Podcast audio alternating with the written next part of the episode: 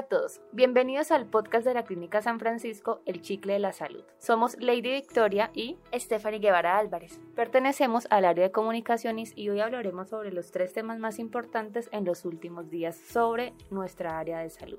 Nuestra primera noticia les va a interesar a todas las personas con riesgo o presencia de enfermedades cardiovasculares. Según informó el Ministerio de Salud el pasado 8 de noviembre, el riesgo de mortalidad y morbilidad de las enfermedades cardiovasculares se redujo en las personas entre los 30 y 70 años en Colombia. Recordemos que estas enfermedades representan un valor muy alto en el impacto social y son la mayor causa de mortalidad en nuestro país. El Ministerio de Salud realizó una invitación a prevenir, diagnosticar y acoger un estilo de vida mucho más saludable, llevando una dieta balanceada y haciendo ejercicio de forma regular, ya que esto puede ayudar a reducir el riesgo de verse afectado por esta comorbilidad hasta en un 80%.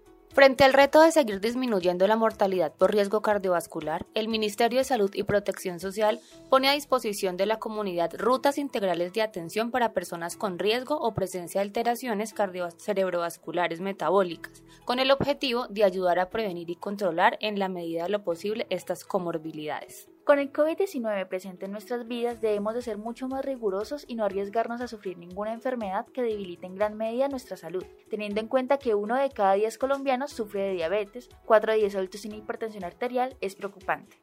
Sobre todo cuando tenemos en cuenta que aproximadamente el 60% de las personas afectadas por la diabetes o hipertensión no saben que la sufren y por lo tanto no toman las medidas adecuadas a tiempo. Estas enfermedades no transmisibles desde los últimos 30 años son la causa principal de mortalidad en el país.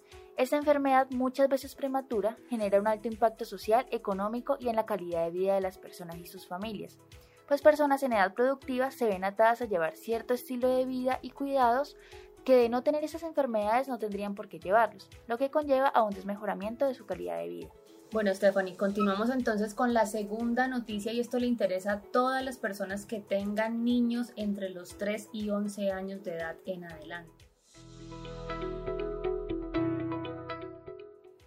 La gobernación del Valle del Cauca autorizó desde el pasado 31 de octubre que se adelantaran jornadas de vacunación contra el COVID-19 en los puestos de salud correspondientes de cada municipio. Esto después de que el gobierno aprobara la edad en el Plan Nacional de Vacunación. Los niños entre los 3 y 11 años podrán iniciar su esquema con Sinovac y los niños de 12 años en adelante con las vacunas del esquema anterior, Pfizer y Moderna. La idea con todo este nuevo plan de vacunación es que podamos recibir el año nuevo con la mayor cantidad posible de población inmunizada. Al día de hoy ya son más de 500.000 niños de 3 a 11 años vacunados contra el COVID-19, lo que equivale a un aproximado del 7% de la población en todo el territorio nacional.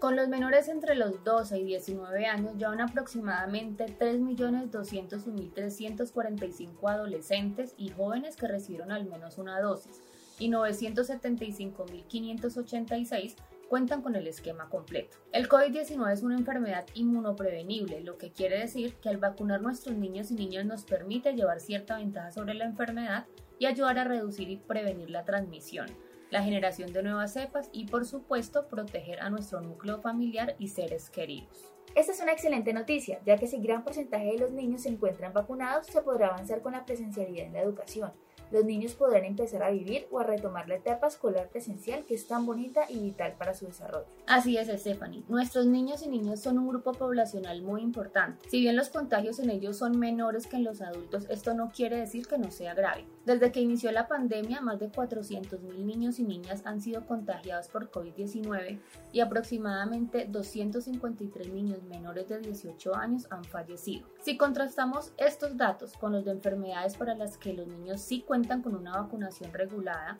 la mortalidad por COVID-19 está por encima de ellos. Los padres de familia deben de presentarse el día de la vacunación con el menor a cargo y el carnet correspondiente en el puesto de salud más cercano donde puedan acceder a la vacunación. Además, los padres de familia, los profesores y la sociedad en general podremos estar mucho más tranquilos pues se disminuye el riesgo de contagio, transmisión y mortalidad del virus aproximadamente en un 64% con Sinovac 90% con Moderna y hasta un 93% con Pfizer.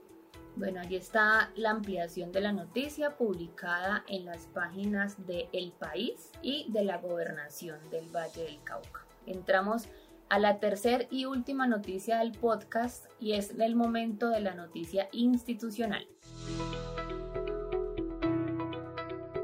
Hace pocos días se dio a conocer la decisión institucional de cerrar de manera temporal el servicio materno-infantil a partir del 17 de noviembre. Esto con el objetivo de reevaluar la prestación en los servicios que abarcan tanto ginecobstetricia, usino natal y pediatría. La decisión fue socializada el pasado 5 de noviembre, donde estuvieron presentes tanto los representantes de las aseguradoras como los representantes de entes territoriales y la Secretaría de Salud Departamental quien avaló la decisión del cierre temporal de estos servicios y el plan de choque planteado por la clínica. Hoy la Clínica San Francisco quiere reiterar el compromiso y todo su esfuerzo que está con su familia, que la conforman tanto usuarios, colaboradores, clientes, proveedores y continúa mejorando y fortaleciendo la calidad de todos sus servicios. Bueno, esto fue todo por hoy. Nos despedimos con un gran abrazo. Recuerden seguirnos en nuestras redes sociales. Pueden encontrarnos como arroba clínica SFCO en Instagram y en Facebook como Clínica San Francisco SA. Los esperamos en nuestra próxima edición que será el día viernes 26 de noviembre y a partir de esa fecha cada 15 días a las 12.45 meridiano. Nos vemos y recuerden que en Clínica San Francisco somos salud al alcance de todos.